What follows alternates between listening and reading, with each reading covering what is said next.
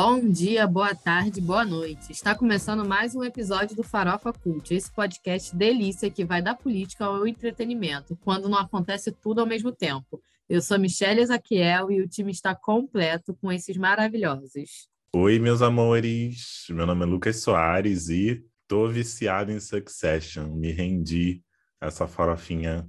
Farofa não, né? Essa série de qualidade gostosa. Bando de gente rica brigando. Oi, gente, tudo bem? Aqui é a Joana.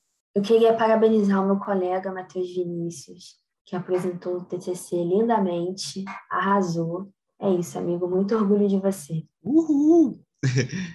Oi, gente, aqui é Matheus Vinícius. Quero agradecer a Joana ao biscoito dado. São duas semanas seguidas de biscoito, né, gente? Eu acho que já, já podemos parar com biscoitos da minha pessoa. É... E até que enfim acabou a faculdade, gente. Acabei, acabei. Agora eu sou tão jornalista quanto Joana. Mais um jornalista formado nesse podcast, gente. Tá ficando incrível, hein? Tá ficando incrível. Daqui a pouco eu e Sossô, a gente vai lá. Ai, maravilhoso. Eu sei que você quer ouvir os temas de hoje, mas corre lá no Instagram e vai seguir o perfil do podcast. É o arroba farofacult.pod. Seguiu? Assim você não perde quando sai um episódio novo. Bora lá. Mais de 30 anos depois do Brasil ficar hipnotizado com os mistérios do Pantanal na antiga TV Manchete, o país volta a se encantar com a mulher que vira onça, o velho do Rio e os conflitos geracionais agora na Rede Globo. E esse remake é só um dos sintomas dessa onda de nostalgia que tem inundado o audiovisual nesses últimos anos.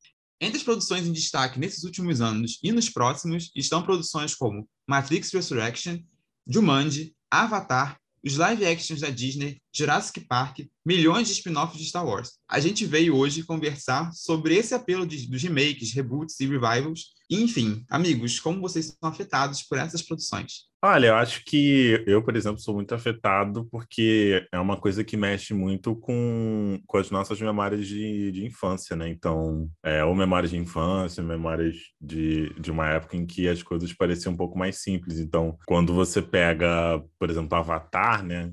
Que, que saiu aí, né? O, o, o trailer, a gente lembra logo do que a, foi a primeira versão, né? É, é, do que a gente imaginava, de como a gente estava. Então, acho que quando a gente pega. E acho que a, a ideia é, é, bem essa, né? Da gente ir no cinema ver é, uma coisa nova, uma história nova, uma continuação de, uma, de algo que a gente viu quando a gente era mais novo. Então, aí atrai tanto o público né, que já viu a primeira versão, quanto o público mais novo, que vai acabar sendo atraído por, pela tecnologia, pelo enredo, e aí você acaba levando a família toda. Então, enfim, para a empresa isso é ótimo, né? E acho que a gente acaba sendo levado muito por causa disso, né? Mas agora, sei lá, não sei, às vezes fico me perguntando se isso talvez também não seja uma, uma estratégia fácil de, de levar um público, muito público para o cinema, né? Ainda mais porque, sei lá, né, os últimos meses, anos, é o que a gente mais tem visto. Às vezes me parece um pouco falta de criatividade, mas ao mesmo tempo eu acho também que nós somos muito levados por uma melancolia por conta dos tempos atuais serem tão difíceis assim. Então, é como o próprio Soares falou, ele traz lembranças de épocas boas, né? E normalmente são produções que têm uma uma carga afetiva muito grande, né, nas pessoas. Então, e uma coisa que é muito interessante é você fazer o resgate dessas produções antigas é, e adaptá-las aos moldes atuais, né, do de como as coisas funcionam hoje em dia. Então, você vê aí uma questão de promoção nas redes sociais. Eu, vejo, eu sinto muito isso com a novela Pantanal, né, que é um clássico da TV brasileira e, e a Globo tacou marketing. Acho que ela, a Globo é, promoveu mais Pantanal do que a novela das oito que estava passando antes. fez Globo Repórter, fez é, várias coisas assim especiais com o elenco da original. E não é à toa que a novela tá bombando nas redes sociais, né? E, e é uma novela que a maioria das pessoas que estão comentando nas redes sociais ou eram muito pequenas ou não eram nem nascidas. Então, é bacana também ver, né, uma nova geração tendo essas produções como referências culturais, sabe? E eu acho que também é, esse elemento da, do Pantanal, ele tem muito esse ponto de, de não ser não é, não é apenas um remake é, que se referencia na época, né? Ele fala, então, não é uma, uma história que ainda se passa nos anos 90, é uma, foi totalmente atualizado para os dias atuais, né? Então, acho que tem esse, esse também apelo da curiosidade para ver como que as coisas foram feitas para poder caber no momento atual do Brasil, né? E já é também, apesar de, eu acredito também que tem esse, esse, essa, esse gancho de poder atualizar coisas, né? Então, algumas abordagens do que teve na época é, foram relapidadas, né? E, e eu acho que isso é uma das formas de, de mais acertadas de se fazer um remake ou de se fazer um reboot, né? É pegar aquilo que já existia e tentar fazer da melhor forma possível é, para o público atual, né? Eu sinto muito que algumas alguns remakes, principalmente os live actions da Disney, né, alguns tipo, dos principais, dos que mais bombaram, tipo Bela, Bela e a Fera, é, Rei Leão, foram coisas que buscaram é, traduzir é, toda a linguagem da animação pro pro cinema. Então, acho que sim, tem essa falha, né? Eles só pegaram o que tinha e transformaram em. Rei Leão, no caso, não é nem live, poderia ser considerado live action, né? Mas é, pegaram o que tinha e transformaram em. Só, muda, só mudaram a imagem né, que tinha ali, praticamente, né? É, roteiro praticamente o mesmo, as imagens praticamente as mesmas. É, e aí acho que perde a força quando o remake é só um copy cola em outro formato. É, eu gosto, é, é, é, concordo assim, né, com o que vocês falaram, né, sobre essa questão do remake. Eu gosto muito mais dessa desse remake estilo Pantanal, né, que ele atualizou, ele não simplesmente copiou o que foi feito lá atrás e botou com novos atores. Eu, eu, eu gosto dessa ideia de, de trazer para nossa realidade né, de agora, até porque eu acho que o, o discurso não funcionaria, o, o, que, o que foi passado há anos atrás não funcionaria se passasse agora, não estaria fazendo o sucesso que está fazendo, né? É, eu acho bem legal isso, que eles, é, é, é, essa sacada, assim, que se tem de quando se faz remake, trazer para o que está acontecendo, né? Pro, para as crises que a gente tem de agora, porque, sei lá, eu acho que ficaria meio estranho só reproduzir o que ia passar, enfim. Até porque, até porque quem já viu também não ia, já é tipo, ah, já conheço essa história, né? Então, acho legal essa ideia de, de você trazer novos elementos, né? Melhor do que quando, realmente acontece só o live action, como o Matheus estava dizendo. E outra coisa também que eu acho muito legal, assim, que eu, que eu gosto, é, essas coisas, né? Esses encontros, tipo, o encontro do, do, do, elenco do Maluco no Pedaço, de Friends. Eu eu não sou fã de Friends, mas o Maluco no Pedaço sou. Então, eu acho muito legal esses encontros assim que acontecem. Eu acho que para quem viveu, né, para quem cresceu vendo essas séries e tudo, então é, é, é, muito interessante você ver como que mudou o elenco, que, que, o, que aquele teu personagem favorito, né, o, o ator cresceu ali também, também, tanto de idade quanto de amadurecimento. Enfim, eu acho bem legal isso. E uma coisa que eu gostei muito, por exemplo, que eu estou assistindo, é, tenho visto alguns episódios, foi do da nova versão, né, da, da Raven. Como que é? Ah, é Casa, Casa Raven, né? Casa da Raven. Não lembro. É, eu estou assistindo agora e eu acho muito legal porque, assim, é, é a casa da Raven mesmo. É uma continuação da história, né? Ali a gente já tem a Raven com os filhos dela, que hoje em dia é uma mulher separada, que cria dois filhos e todas aquelas questões ali que, que, que é abordada na série, né? Mais a Chelsea também, né? Que, que tá ali presente na série o tempo todo com ela também.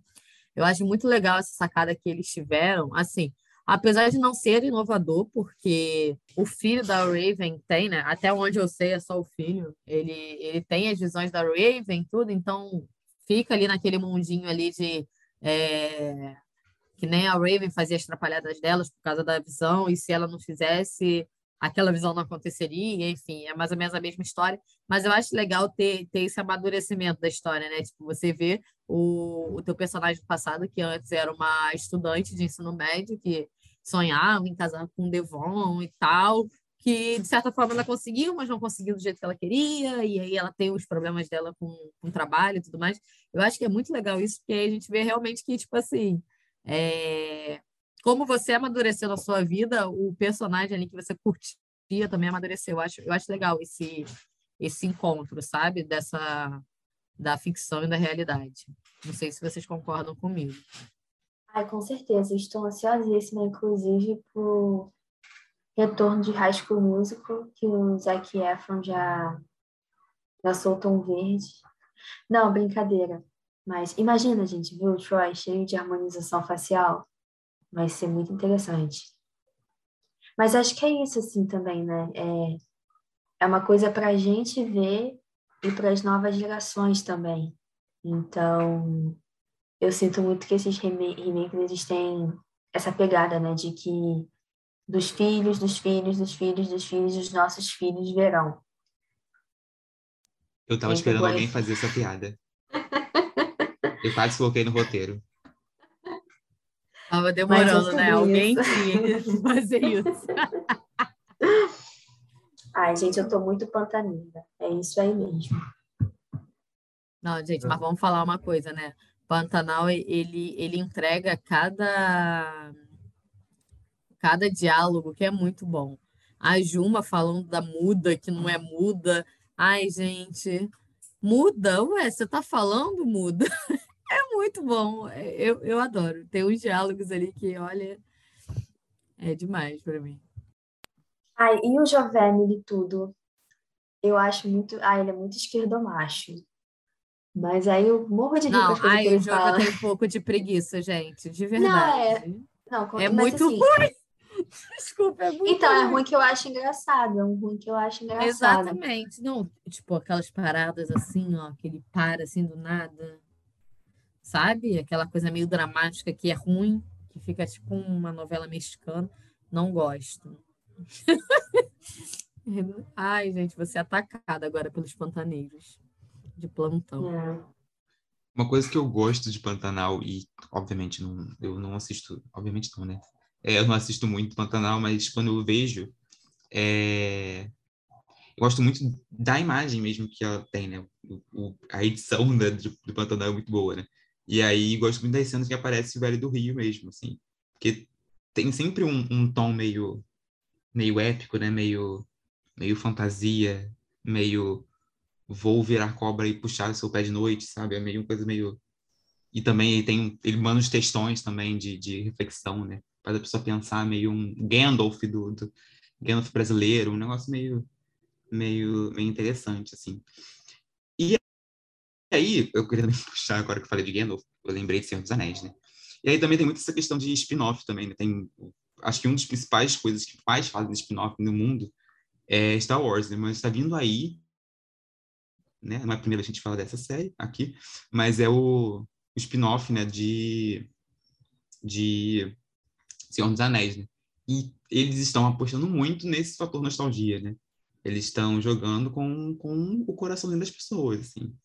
É, além de ter a marca, né? Tem muito essa ideia de atualizar também o, a ideia do elenco, é, aumentar o, o, o cânone ali. Então, acho que também brinca muito com, com o nosso imaginário do que, que pode ser feito com aquilo. É, até porque é uma coisa que nunca foi escrita pelo Tolkien, né? Então, tem essa, essa questão aí. E é isso, né? ia falar de House of the Dragon, mas faz muito sentido falar de House of the Dragon agora. Falamos do futuro de House of the Dragon. É, ele, ele me parece muito recente, né? O fim de Game of Thrones foi muito recente. Então, acho que foi mais uma jogada de marketing da HBO para para tirar leite da teta da vaca de ouro dele, sabe? Não sei se.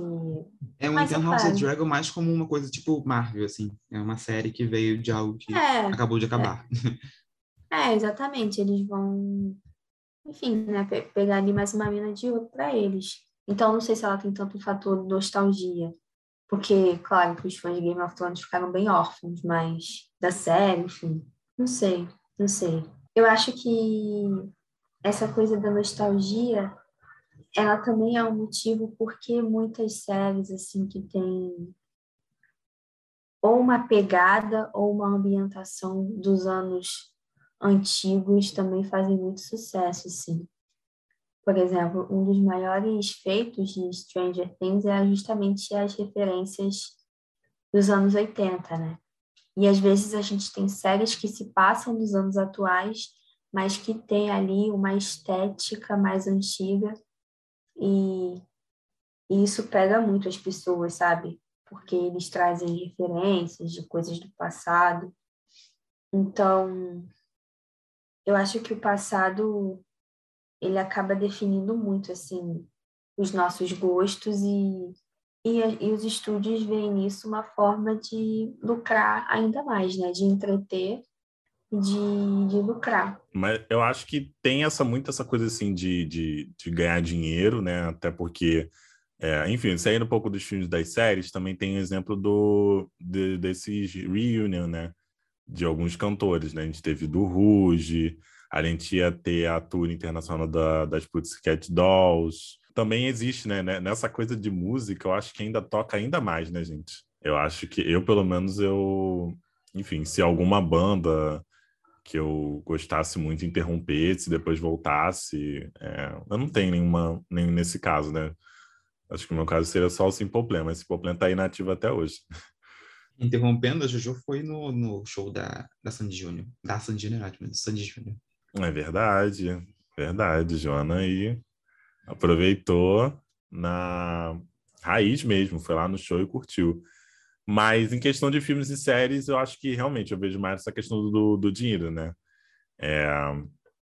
E, e, você vê que às vezes, assim, essa tendência, às vezes eles estão tão desesperados para tentar fazer alguma coisa do passado que às vezes dá errado até na produção, né? A gente tem que falar aqui no podcast da, do live action das meninas superpoderosas, gente, né? Que deu deu super errado, deu tão errado que eu não sei em que estágio está isso. Só sei que saíram aquelas imagens na internet, virou piada. Uma das atrizes saiu, né, do e aí, enfim, tiver teriam que refilmar tudo. Então, é isso, né? Às vezes essa busca incessante por tentar pegar uma coisa do passado que já está tudo pronto para atacar e fazer atrair esse público mais antigo dá errado, né? Então, é isso. É, então é isso, né? Eu concordo com o Sossô que realmente tem muita questão do dinheiro envolvido, mas a gente, como fã, a gente gosta de uma nostalgia, então a gente vai acompanhar sim. Inclusive, a gente tem episódios aqui falando sobre é, o Inks e sobre as meninas superpoderosas também, que o Sossô acabou de citar. É, então, se quiser saber um pouquinho mais da nossa opinião sobre essas duas séries, desenhos, é só ouvir lá os episódios passados. Se o senhor fosse um pouquinho mais educado e menos mimado, o senhor teria respeito pelo que eu estou falando. Eu não estou acima da justiça. Se eu não acreditasse na justiça, eu não tinha feito partido político. Eu tinha proposto uma revolução nesse país. Que Deus tenha misericórdia dessa nação. Vamos falar de cancelamento? Logo após o lançamento da pré-candidatura do ex-presidente Lula, a drag queen Rita Von Hunt, conhecida pelo seu posicionamento político à esquerda, falou que não pretende votar no 13 nesse primeiro turno. Apesar do discurso emocionar muito o público, Rita trouxe alguns pontos que saltaram aos seus olhos por ficarem ausentes do anúncio. Rita Von Hunt sentiu falta, por exemplo, de um destaque para uma solução à reforma trabalhista e para futuras estatizações. Como a internet não tem um dia de paz, a esquerda, em apoio ao Lula, caiu em peso na drag queen. Outros a defenderam integralmente, mas houve aqueles que defenderam com ressalvas. Agora é a hora da gente conversar sobre essa situação. Quem vai puxar o assunto? Ah, eu acho que é uma situação que ela deve ser analisada de ambos os lados. Inclusive, eu fico muito dividida, assim, né? E eu nem sei se a gente realmente precisa tomar partido de alguma coisa, porque são dois argumentos muito consistentes. Eu acho que ela tem o direito de fazer as ressalvas dela, mas ao mesmo tempo é uma situação muito desesperadora essa que a gente está vivendo de Bolsonaro, né? Será que vale a pena a gente votar pelo coração no primeiro turno ou a gente ir no desespero? Não, não sei, assim, tipo, eu consigo entender ambos os lados dessa desse debate, assim. Mas é, me preocupa um pouco esse silenciamento dela é, em, com relação a meio que ela ser criticada por falar o que ela acredita, né?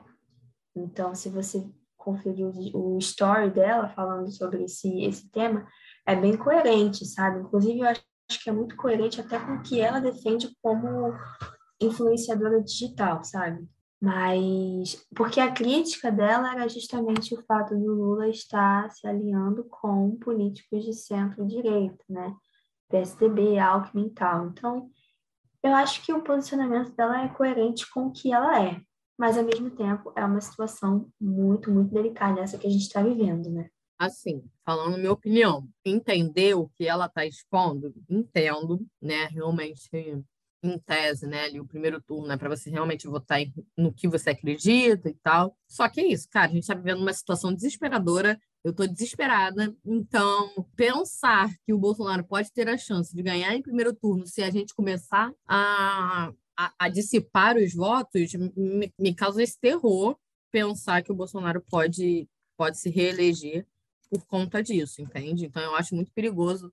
É agora a gente vir com esse discurso, porque assim, a gente está vivendo um momento atípico e num momento que é decisivo, né? Então, se a gente der uma brecha aí para ele se eleger, ele vai se eleger, galera. Ele vai se reeleger. De verdade. Eu tenho, tenho muito medo, assim, dessa. De, de, de pensar assim, ah, já venceu, sabe? Já é certo que vai ter o segundo turno e já é certo que o Lula ganhe. Não vamos pensar assim, porque dá merda. Como deu. Como já deu, né, em 2018. Concordo. E ela levantou uns nomes, assim, bem aleatórios, né? Então, tipo, amada, você meio que vai jogar seu voto fora, né? Porque essa galera aí, acho que não. Mas eu acho que é uma galera também que ela curte, dos amigos dela, enfim, não sei. Mas é, é, é muito isso que a Michelle falou. Eu não acho que esse é um tempo de não questionar, mas eu acho que é um tempo, sim, da gente ir com o que a gente tem mais garantido. Então, eu não tenho essa eleição como garantida, assim, tipo, ah, fulano vai vencer Bolsonaro. Eu fico muito com medo ainda. Acho que o bolsonarismo é forte a gente vive muito nessa bolha progressista, mas eu acho que a gente vai tomar muito susto até outubro. E eu vou aí, eu vou fazer o possível e o impossível para a gente derrubar essa criatura logo no primeiro turno, porque pelo segundo turno eu, eu não sei. Não sei, eu acho que a gente tem que tentar acabar com isso de uma vez, sabe? Então não, não sei se vale a pena a gente ficar também votando pelo coração. Ainda mais a gente que não deve chegar nem 1%, né, minha filha? O Né Minha Filha foi muito bom. Mas eu só queria comentar assim: é, de fato, eu acho que todo tempo é tempo de questionar, né? Porque a gente está desesperado com, com o Bolsonaro aí, que a gente não deve questionar, sim, a gente deve questionar, sim, a gente deve cobrar o Lula, sim. Não, é, é difícil de engolir o Alckmin como vice, é, é muito difícil. É, mas é aquilo, né? Sacrifícios às vezes são necessários. Então, eu de verdade é, entendo, mas não concordo com ela tendo esse posicionamento, sendo uma influenciadora que que é isso, né? Influencia as pessoas, ela tem um, uma voz muito forte. Então, o que, o que ela fala, eu acho que quando você atinge muitas pessoas, você tem que ter muito cuidado com o que você fala, porque você sabe que é, a partir do momento que você está atingindo aquelas pessoas, você está influenciando o pensamento e as ações delas. É, eu acho que é, é, exatamente, tem que ter essa, essa responsabilidade e não sei, mas enfim, é, sobre tudo isso que vocês falaram, é de fato, assim, a gente sempre tem um momento de questionar, né? Aqui no, no Rio de Janeiro, eu não votei no Eduardo Paes porque ele era um ideal, e mais uma vez tive que votar para tirar o Crivella. Não tenho, não tenho orgulho disso e passei a criticar o Eduardo Paz no primeiro de janeiro. Né? As coisas voltaram ao normal a partir daí. o que vai acontecer, né, se tudo der certo com o Lula eleito. É, realmente, no cenário de normalidade, a gente estaria pensando em outras opções de renovação, só que esse não é um cenário ideal, né? Não é. Acho que quanto mais votos decidir na, no primeiro turno, também diz muito respeito ao jogo político, né? De força dos candidatos até para o segundo turno. Então, eu não acho que seja um momento de. É, é o que o pessoal gosta, gosta muito de falar de, do voto crítico, né? O meu sim, mas, porém, entretanto, todavia, né? Não era a minha opção no cenário ideal, mas é essa pessoa que eu voto. Então, é, acho que é muito disso, né? E, e a reação da internet é sempre assim, as coisas parecem são, são muito intensas, né? É, a gente acha que a pessoa matou alguém, mas às vezes a pessoa só falou algo que muitas pessoas discordam. Então, é, existe também essa, essa, essa força, né? Esse, esse ódio, assim. As pessoas odeiam na mesma intensidade que amam. E uma coisa virar outra, ela muda em dois segundos. Então, enfim, ela tem total direito de expressar a sua opinião. A gente tem total direito de discordar, que é o que a gente está fazendo. Mas é, tem que manter o, a galera lá do Congresso costuma falar bastante, né? Tem que manter o decoro, tem que manter a educação, né? Porque senão, enfim, fica aparecendo um monte de gente gritando e que disputando para ver quem fala mais alto e quem mete ratio, né, quem quer ter o comentário mais curtido na, no Twitter, sendo que aí a gente não vai chegar em lugar nenhum. E existe muito essa. As, as pessoas acabam levando isso para um lado completamente é, absurdo, né? É, muita. Ó, acho que a principal crítica, né? que eu vi, eu achei até, inclusive, pesada, pesada né? É dizer que não apoiar o Lula é apoiar indiretamente Bolsonaro. Né? E aí, nisso, acho é, muito cruel pensar assim. acho que, ainda mais com uma, com uma pessoa que realmente é, tem o campo dela de, de estudo e de, de fala é, sempre foi é, coerente com com a esquerda, né? Então, acho muito, muito indelicado é, e desnecessariamente é, agressivo nesse sentido, né? Porque colocar Bolsonaro no meio, para mim, já é, já é xingar. É, e aí tem esse ponto, né? A gente pode continuar gostando da Rita e não concordar com ela. E isso é super plausível, assim. Você gosta de pessoas mesmo que discorde de, pessoa, de, de algum ponto do que a pessoa falou, né? E a gente tem muito. Acho que no último episódio, a gente, no último ou no penúltimo, a gente acabou falando disso, né? É, quando a gente pensa em esquerda ou frente ampla, a gente sempre tem esse medo de se posicionar sobre coisas que podem perder votos para a esquerda, né? É, foi assim com o caso do aborto, né? Que a gente comentou, o Lula se posicionou a favor do, do aborto e aí é, a esquerda ficou empolvorosa, que, meu Deus, não, não pode falar de aborto agora, Lula, senão você vai perder voto. É, e aí o Lula deu um recuo lá estratégico, né? Fez um fiz uma média ali para poder ficar no meio do caminho. Enfim, acho que a gente tem muito esse para acho que muitas pessoas têm essa cabeça de que para ganhar a eleição, é, para o Lula ganhar a eleição, a gente tem que silenciar pautas que precisem é, que precisam ser ditas, né? E aí realmente, gente, o governo Bolsonaro é, o governo Bolsonaro e o governo Temer rasgaram a reforma trabalhista, o trabalho, né? É, as, as, leis de trabalho. E aí, realmente, se Lula, se Lula não colocou isso no discurso dele é, de pré-candidatura, ainda tem um ano inteiro, de, ainda tem uma campanha inteira para ele é, bolar estratégias para isso, né? Mas, enfim, são coisas, são pontos de atenção que a gente precisa ter é, para seguir em frente, né? É, e aí a gente tem, acho que nesse primeiro momento de pré-candidatura, o Lula tem muito pautou no que ele já fez, né, e como que isso repercutiu no, no Brasil, né. Então acho que para a campanha no geral, ele precisa não só relembrar a história dele, mas ele precisa acrescentar também o que, que eu vou fazer de novo, o que, que eu vou refazer, né, o que, que eu vou reconstruir depois disso, né, qual a esperança que eu vou dar para o povo brasileiro. E acho que nisso ele, ele tem acho que a imagem dele já passa a ser mais de esperança, mas ele também tem essa tem esse trabalho de apresentar é, planeja, o planejamento que ele tem, literalmente, assim. Não é só a lembrança, que o governo nos faz de lembrança necessariamente, né? e eu acho que é sempre bom a gente bater no martelo de que o Lula não é um, não é um santo, não é um, um ser imaculado acima do bem e do mal, ser superior, porque é muito complicado a gente, inclusive, é, pegando esse gancho, fazer crítica, gente. Hoje em dia parece que foi o que a gente falou aqui.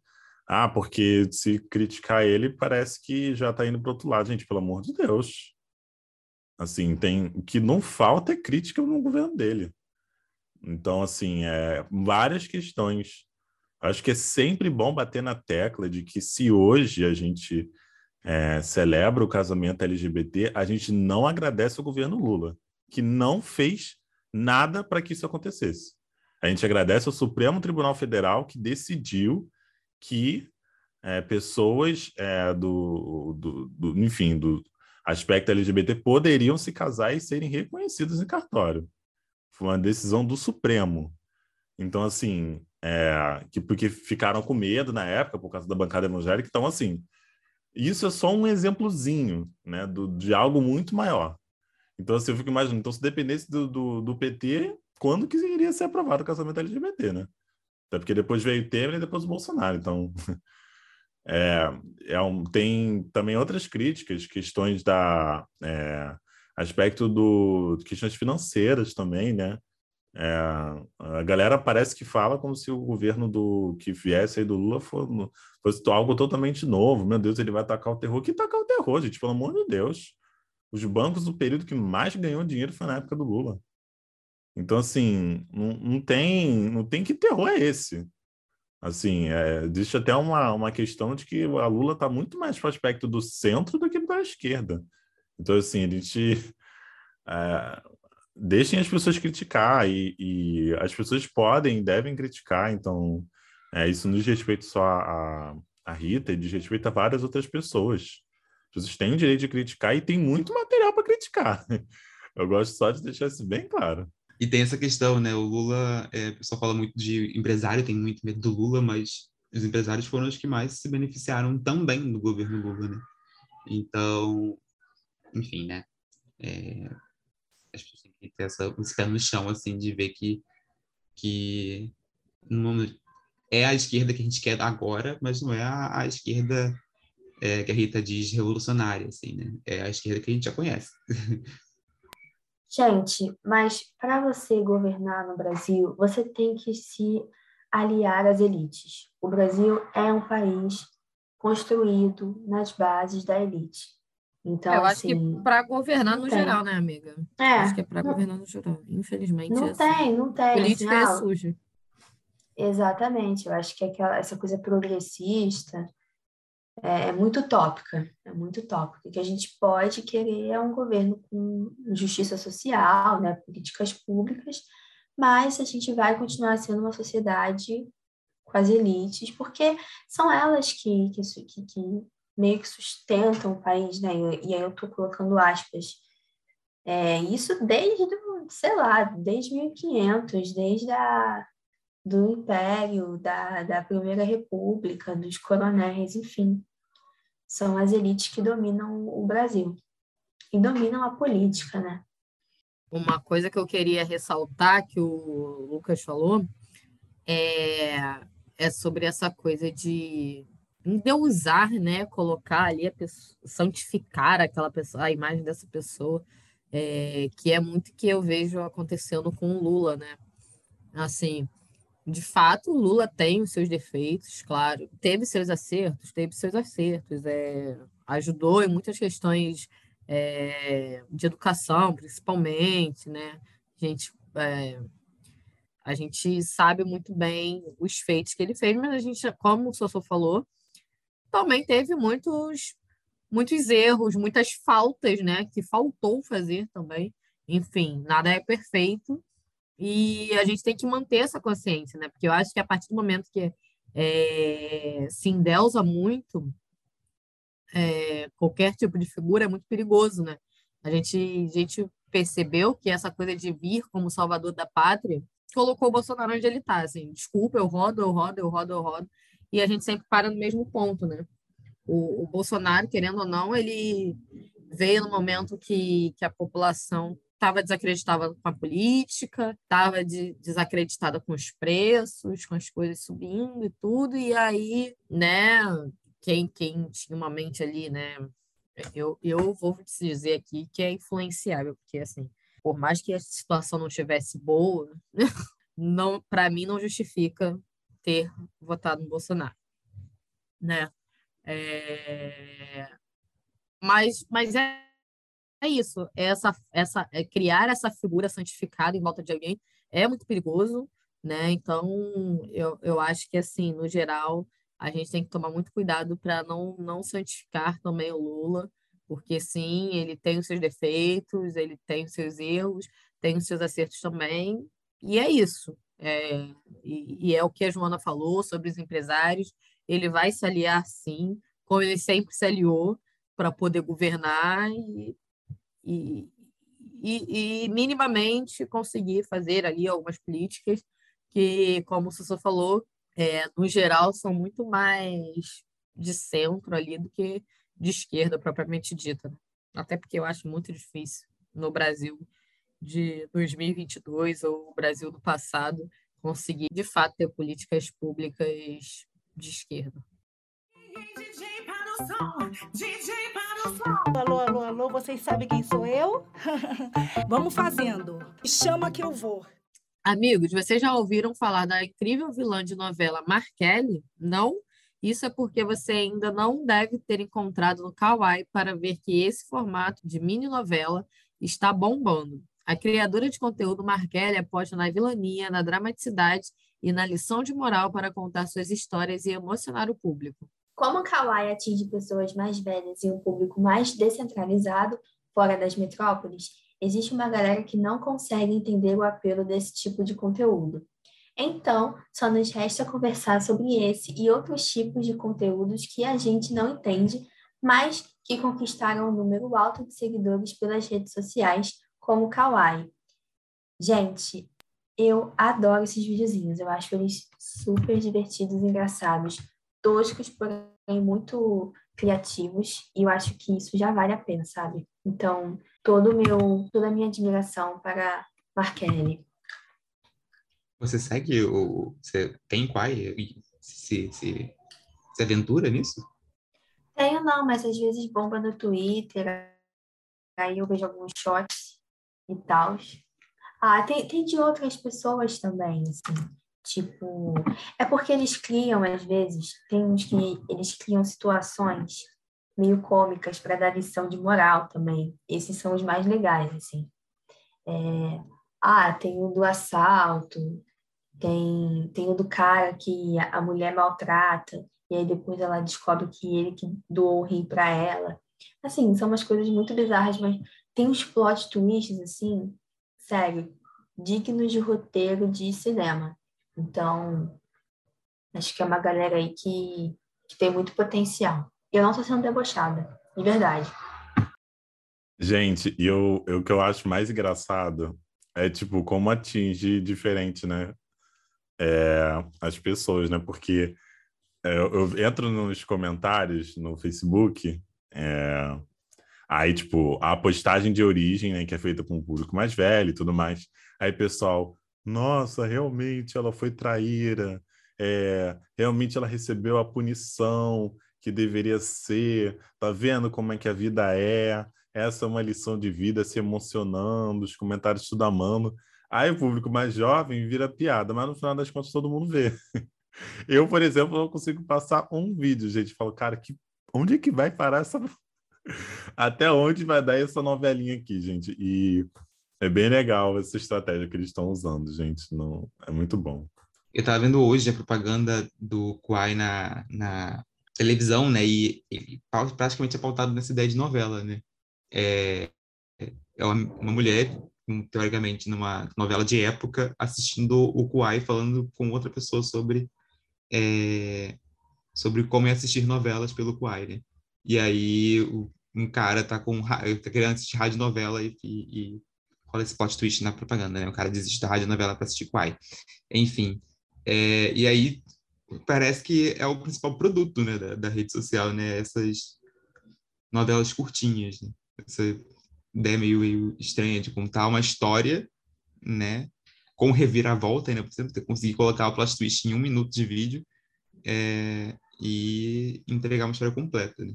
Eu acho engraçado. Assim, eu não conhecia. Eu via muito realmente no, no, no Facebook, né? Porque eu não tenho Twitter, como eu já falei aqui algumas vezes eu via alguns videozinhos desses no Facebook, não sabia que era bombado do Kawaii, tudo aí, depois que eu fiquei ligada nisso. Mas eu acho muito engraçado que é isso, né? A gente, a nossa geração, assim, acha o vídeo tosco, acha engraçado e tal. Mas, assim, já recebi aqui de casa, não, não vou citar nomes, né? Não vou falar que é minha mãe ou que é o meu pai, eu não vou citar nomes para depois, né, não ser expulsa de casa.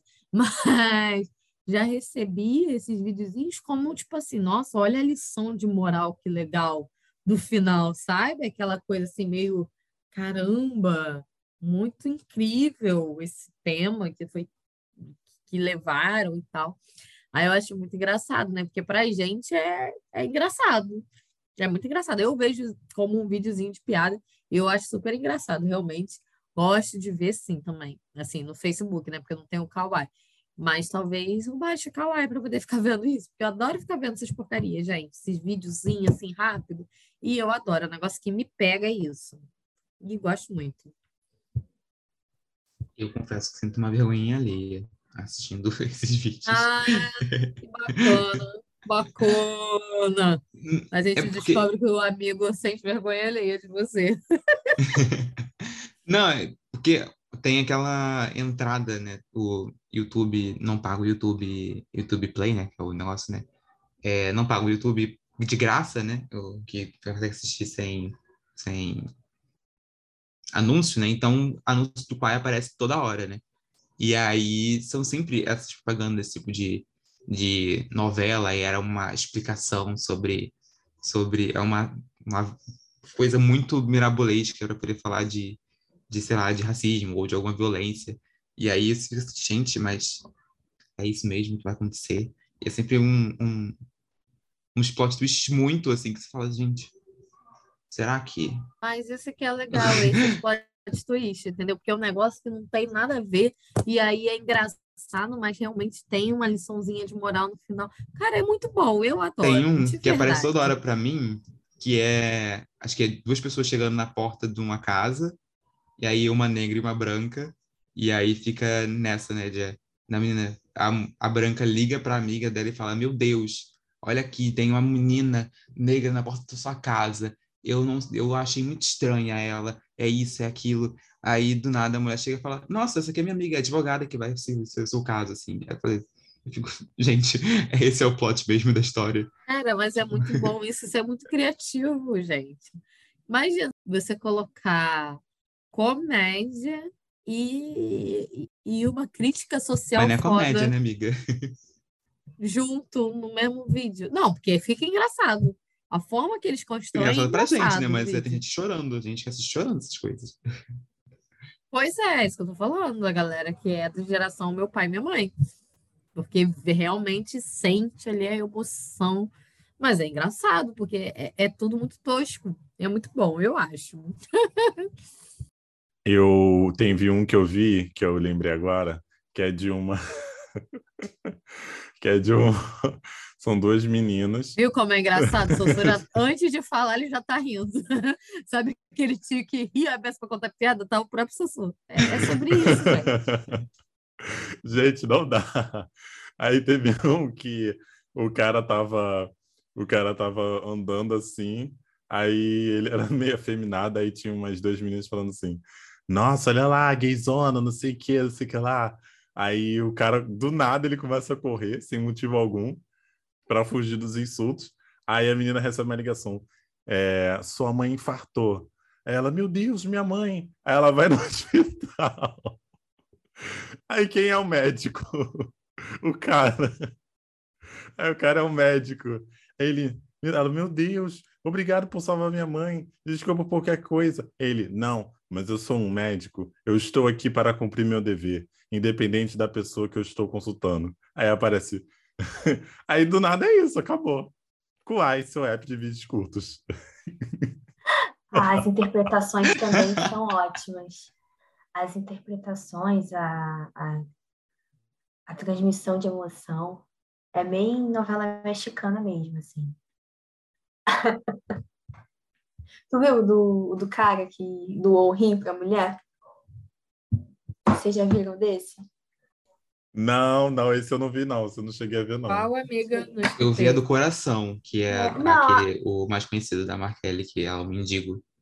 Ah, esse ela- é muito bom, esse é muito bom. É muito engraçado. Ela fica reclamando do mendigo. É sempre assim, né? É sempre ela, tipo, sendo super preconceituosa e aí descobre que a pessoa que ela sendo preconceituosa é a pessoa que vai salvar a vida dela. É. Ah, então foi esse. É, porque era alguma pessoa que ela, tipo, ignorava, que era um cara meio sujo e tal, que ia doar alguma coisa pra ela. É, não sei se era rim.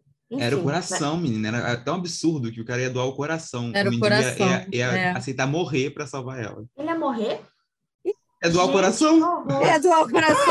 Se você conhece alguém que vive sem o coração, você me conta. Mas quem é que doa o coração? Tipo, não, Ninguém, faz amiga. Esse, é- esse é o É, no plot. O cara aceitou morrer pra salvar ela. Esse é o, que é o plot. Ah, não, é. Amiga. No, Kawaii pode. Não tem embasamento teórico, não. Tipo, Tá é vendo a como isso é maravilhoso? É muito bom. E pelo que parece, né, é, a Joana citou a novela mexicana, e aí naquela reportagem do G1 que fala sobre isso, esse era, já era o tipo de conteúdo consumido pelo Kwai lá na China, já, já né? Então esse, esse tipo de esse formato é, foi só tipo importado para cá e com excelência, pelo que parece, né? É, eu acho muito muito doido assim. E é um tipo de formato que não tem espaço em lugar nenhum, né? Assim, a gente percebeu que o Facebook tem essa chance. Cara, era exatamente isso que eu ia falar. Assim, eu achei que foi é, é muito inteligente, né, esse formato, porque assim, a gente vê o Reels do, do Instagram. Ele é a cópia do TikTok, né? E aí tem muitos vídeos do Facebook que, que vêm do, do, do YouTube.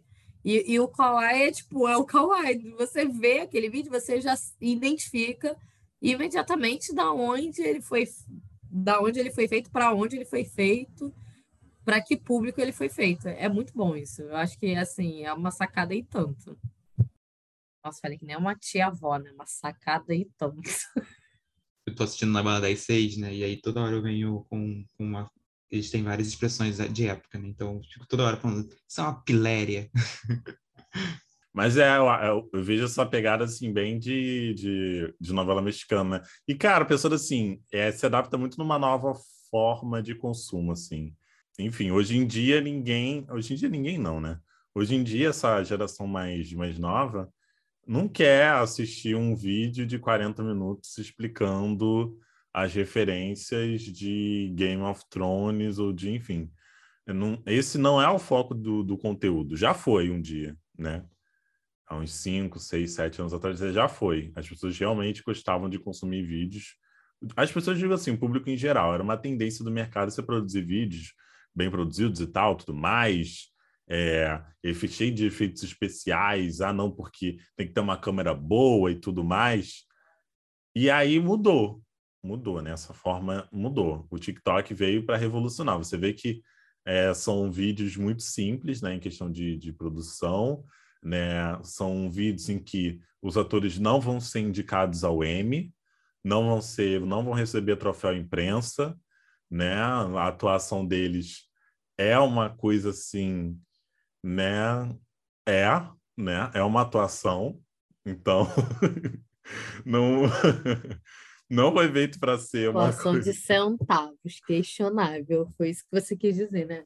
É uma O atuação TikTok tinha o. POV, né? Tem o POV ainda, né? Que é quase, quase a novela, né? Sim, sim, é, é, exatamente. Mas é, são é uma atuação, assim, de talvez de pesos argentinos, né? Centavos ainda é bastante coisa.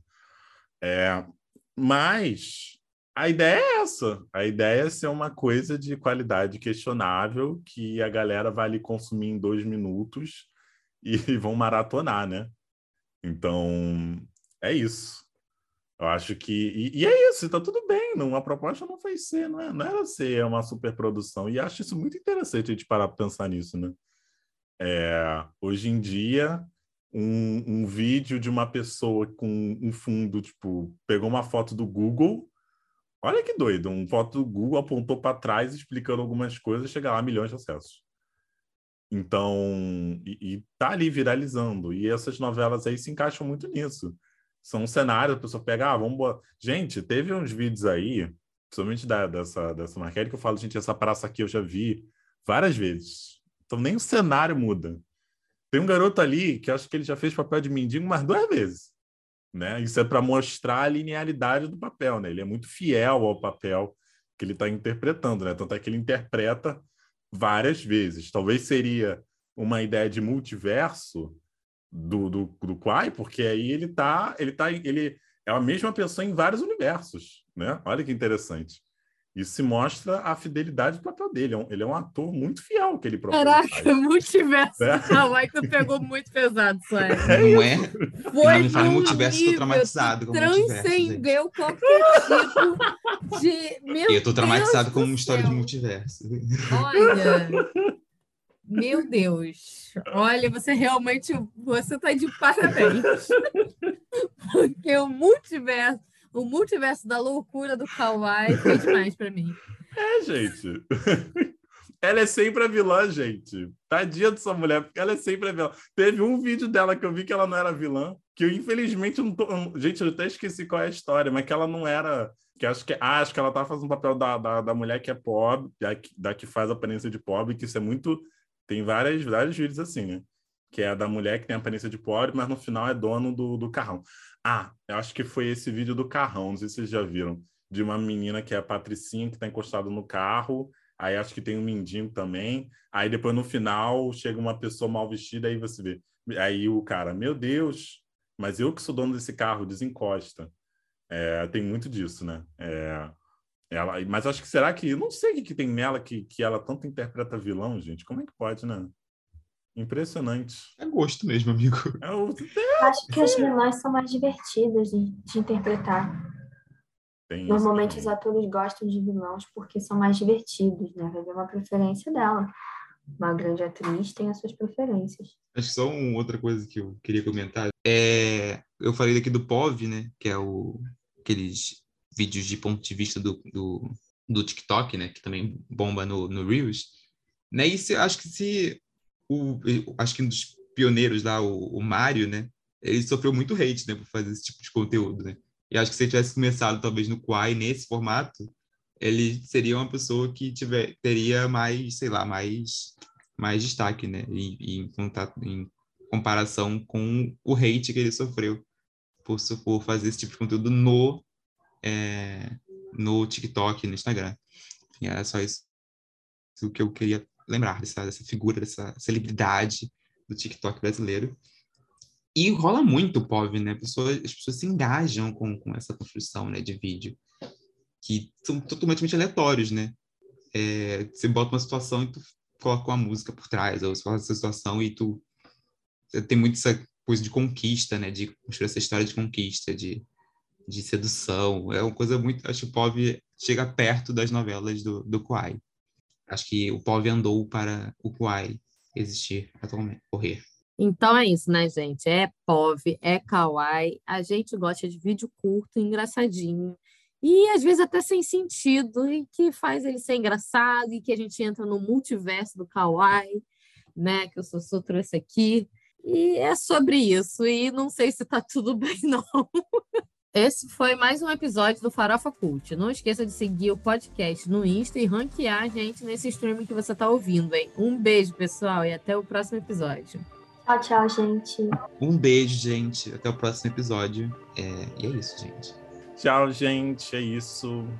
Espero que vocês tenham gostado e até a próxima quinzena, né? Um próximo episódio.